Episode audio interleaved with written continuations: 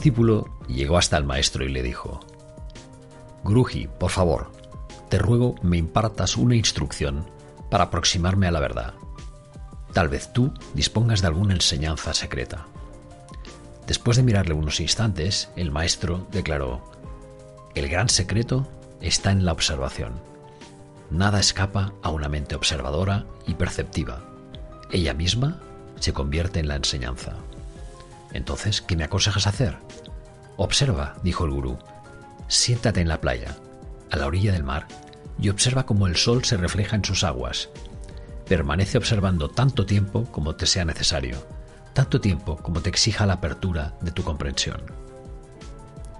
Durante días, el discípulo se mantuvo en plena observación, sentado a la orilla del mar.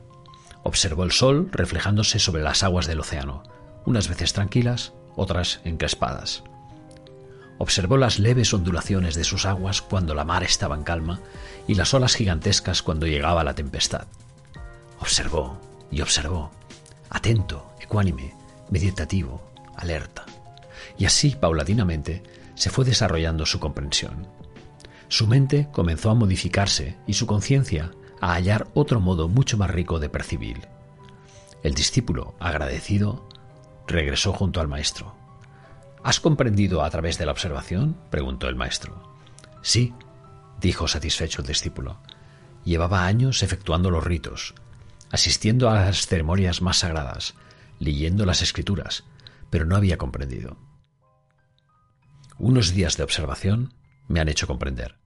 El sol es nuestro ser interior, siempre brillante, autoluminoso, inafectado. Las aguas no lo mojan y las olas no lo alcanzan. Es ajeno a la calma y la tempestad aparentes. Siempre permanece inalterable en sí mismo. Esa es una enseñanza sublime, declaró el gurú, la enseñanza que se desprende del arte de la observación. Bien, este cuento anónimo que viene de la India me sirve para explicaros y introducir el tema de hoy, que es poner nuestra marca personal en modo observación.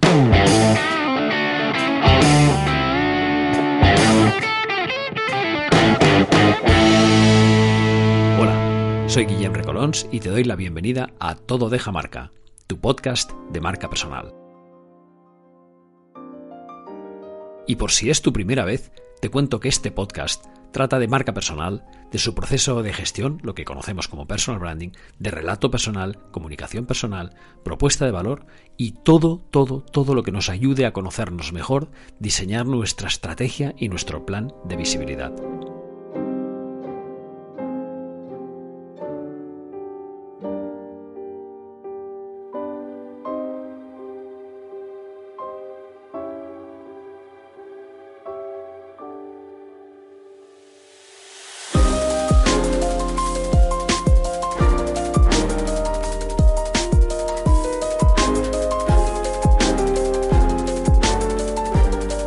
Bueno, hoy sigo con la categoría Personal Branding Lab Day 21, de construyendo, en este caso, el minuto de oro de Mireia Trías sobre la importancia de poner nuestra marca personal en modo observación.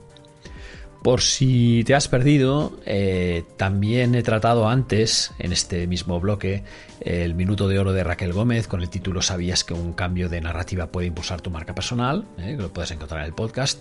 Y el de Leonard Knight, también en podcast con el título ¿Has olvidado poner en acción tu talento? Bien, pues, marca personal en modo observación. ¿Qué es lo que encuentran cuando te buscan? Y esa es una gran pregunta. Mireia nos habla de lo importante que es entender qué pasa al otro lado de nuestra marca personal. Y eso es un proceso que nos pone en la mente de la persona que nos busca y nos que se pregunta, ¿qué va a encontrar? Para mí este es un punto no solo esencial para obtener un diagnóstico de nuestra marca digital, sino también para entender qué debemos activar para mejorar o mantener ese resultado que aparece ahí. Y se pueden producir tres tipos de resultados cuando alguien hace una búsqueda sobre ti. Mireia nos dice que en Google podemos encontrar estas tres tipologías. La primera sería el contenido propio o redes propias. Por ejemplo, aquí estaríamos hablando de una web, de un podcast, de un blog, un canal de vídeo son contenidos que tú tienes el control, ya que están en contenedores que están en tus manos. Aquí hablamos de marketing personal y es muy efectivo cuando se cumplen dos requisitos básicos. El primero es aportación de valor y constancia, es decir, si no aporta valor, más vale que lo dejes. Pero claro, si aportas valor pero publicas de pascos a ramos, también se pierde la expectativa en los nuevos contenidos y por tanto tu audiencia te abandona. Por tanto, no importa si publicas cada día, cada semana, cada quincena, cada mes o cada trimestre, pero por favor intentemos mantener una cierta regularidad en la publicación. Bien, esto en cuanto a contenido propio. Luego habría otro tipo de, resultados que pueden aparecer en las redes sociales cuando te buscan, que es en los grandes medios. Aquí Mireia se refiere a entrevistas que te hayan podido hacer en prensa, en revistas, en radio, en televisión. También incluiría las colaboraciones que puedas hacer en blogs o podcasts de otros profesionales. Es un resultado excelente porque aporta prestigio y muy buena visibilidad y reputación. Ojo, la reputación siempre dependerá del medio ¿eh? que te esté entrevistando, pero bueno. No hace mucho, mi colega Nagore García Sanz publicaba en un artículo muy bueno explicando cómo aparecer en medios que la verdad es que te recomiendo mucho localizarlo y leerlo. Podríamos decir que nuestros propios contenedores son parte de nuestro marketing personal, pero lo que aparece en medios es el resultado de lo que logramos, y eso es puro branding. Por tanto, es muy, muy, muy interesante.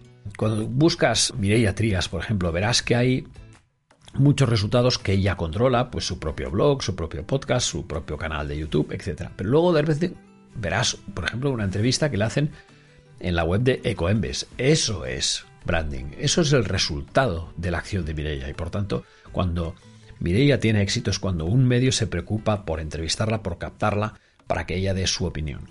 Y eso es muy interesante. Bien, el tercer grupo de resultados que vamos a encontrar en, una búsqueda sería el de redes y medios sociales. Aquí hablamos de la tercera alternativa, que son las publicaciones que podemos hacer en redes sociales y que cada vez tienen más eco en Google. Te pongo un ejemplo. Si tú buscas mi nombre en Google, Guillem Recolons, sobre todo en Chrome, te vas a encontrar, pues seguramente en primer lugar mi blog, etcétera, pero también te vas a encontrar los últimos tres tweets que yo he lanzado. Interesante, ¿no? ¿Por qué? Porque desde hace algún tiempo nuestros tweets se indexan en Google, ya no solo nuestra cuenta en Twitter, sino nuestros últimos tweets. Por tanto, eso todavía nos pone más en guardia de que todo lo que publicamos debemos contar hasta 10, como ya expliqué hace poco en el podcast, encontrar hasta 10 antes de publicarlo, puesto que queda para siempre, ¿no? Y igual que se indexan nuestros tweets, se indexan también nuestros últimos vídeos de YouTube, si, en el caso de que tengas un, un, canal de YouTube, y posiblemente pronto se indexarán también nuestros posts de LinkedIn, nuestros TikToks, nuestros contenidos en otras plataformas. Muchos profesionales están optando por crear o curar sus contenidos directamente en estas plataformas, y me parece bien. LinkedIn ofrece, por ejemplo, su blog, antes llamado Pulse, para cualquiera que quiera tener ahí su repositorio de contenidos. Es decir, ¿qué ventaja tiene eso? Pues que te ahorras de tener tus propias plataformas, ¿no? Que tienen un coste, tienen un mantenimiento, etc. Ahora, contras. Y aquí viene el titular, que es el peligro de confiar en terceros. Mireia lo advierte, y estoy 100% de acuerdo con ella, que las redes sociales no son nuestras. Ojo con eso, no tenemos ningún control sobre ellas. Pueden fusionarse, transformarse, incluso desaparecer, como los casos de Google Plus, 20, eh, Vine, MySpace, etc. Y te voy a poner un ejemplo. Durante mucho tiempo, muchos creadores de contenidos hemos confiado en una plataforma llamada SlideShare. SlideShare es un lugar en el que podíamos poner ahí nuestros PDF, nuestros PowerPoints de presentaciones y que quedaban de forma gratuita al servicio de cualquiera que quisiera descargarlos. Esto era una herramienta de marketing muy buena, puesto que nos permitía además conocer cuántas personas se habían descargado aquello y no solo cuántas, sino quiénes era muy interesante. Fue adquirida en su momento por Microsoft, por LinkedIn, vaya. Y hace muy poco, yo diría que hace menos de un año, LinkedIn vendió esta plataforma, Slideshare la vendió a Script, que es una plataforma premium, por lo que ahora todos los contenidos que estamos allá los podemos encontrar, pero ya no, no tienen disponibilidad como antes, puesto que tienes que tener un perfil premium de pago para poder verlos. Así que, dicho esto, vigila con confiarlo todo a redes sociales y plataformas sociales. Puede ser que un día no tengas nada. Mira, esta misma semana, será casualidad o no, eh, pero el señor Mark Zuckerberg ha amenazado con eliminar Instagram y Facebook y me imagino que también WhatsApp de Europa debido a temas de protección de privacidad que le exigen las autoridades europeas. Dudo mucho que lo vaya a hacer, sinceramente, porque creo que se acaba de presentar el estudio eh, de redes sociales de IAB y parece ser que las tres primeras son WhatsApp, eh, Facebook e Instagram, todo grupo meta, ¿no? Con lo cual, dudo mucho que este señor quite las redes, pero puede pasar. O sea, yo lo único que digo es, es posible que pase, es muy posible, por tanto, si lo ves claro, es mejor que apuestes por tener tu propia red. Así que si pones tu marca personal en modo observación, ten en cuenta que tus propias redes, tus propios mm, contenedores son mucho más potentes que los de terceros. También te dejo en las notas del podcast el minuto de oro de Mirella para que lo veas entero. Un minuto de la verdad es que da para mucho. Y bueno, si has llegado hasta aquí es el momento de las recomendaciones de la semana, que ahora quizá hace algún tiempo que me las saltaba debido a los propios contenidos que teníamos. La primera es que ya tenemos disponible el capítulo 4 del podcast La voz de mi marca. Se titula ¿Qué formato de podcast se adapta mejor a tu marca personal? Y aquí tanto mi colega Celestino Martínez como yo te recomendamos que elijas un tema, una temática que responda a tu propuesta de valor. Y el conocimiento que tengas de ella condicionará tu formato elegido. Así que elige un tema que te guste mucho, porque la verdad es que le vas a meter muchas horas.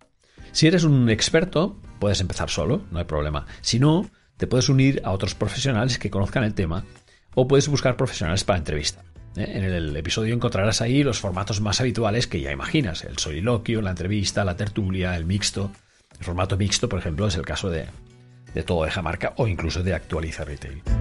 Hablando de Actualiza Retail, eh, hay un nuevo podcast esta semana de Celestino que habla de cómo debería ser la atención personalizada. Y la verdad es que es mucho más de lo que piensas, vale la pena escucharlo. Sobre todo la parte anecdotaria suya propia que de verdad que no tiene precio. También destaco el nuevo podcast Impact Leaders de la consultora Actio Global, que se ha propuesto conocer a personas muy valientes y líderes valientes que han creado las mejores organizaciones del mundo. En este capítulo introductorio, que es el 00, Jonathan Escobar, que es el CEO, y Ana Reyes, que es la impulsora del podcast, explican qué es lo que se va a escuchar y qué va a aportar. En Human Talks, el podcast de Fran Segarra, eh, se entrevista a mi buen amigo, el brand manager de InfoJobs, Nilton Navarro, conversando sobre empleo, marca personal, futuro del trabajo, pero sobre todo sobre humanización, que es el gran punto que Fran borda como nadie. Y aclavo con una reflexión que diría que es de premio, que es de Arancha Ruiz. Eh, hace pocos días lo publicó en LinkedIn y habla de las nefastas consecuencias que tendrá la desaparición de la asignatura de filosofía en las escuelas. Es un, bueno, os lo dejo en las notas del podcast, es un escrito que tenéis que leer porque la verdad es que habla de la desaparición del pensamiento crítico, de todas las figuras que nos han enseñado a pensar desde los presocráticos, los socráticos, Aristóteles, Platón en adelante, ¿no? ¿Cómo puede ser que eso desaparezca del temario escolar? Pues sí, desaparece. Y eh, Arancha lo explica de manera completamente magistral. Bueno, espero que te haya gustado este episodio 59 del podcast Todo de Jamarca centrado en el modo observación de nuestra marca personal. Si es así, no olvides compartirlo y por mi parte te deseo una excelente semana y te envío un fuerte abrazo.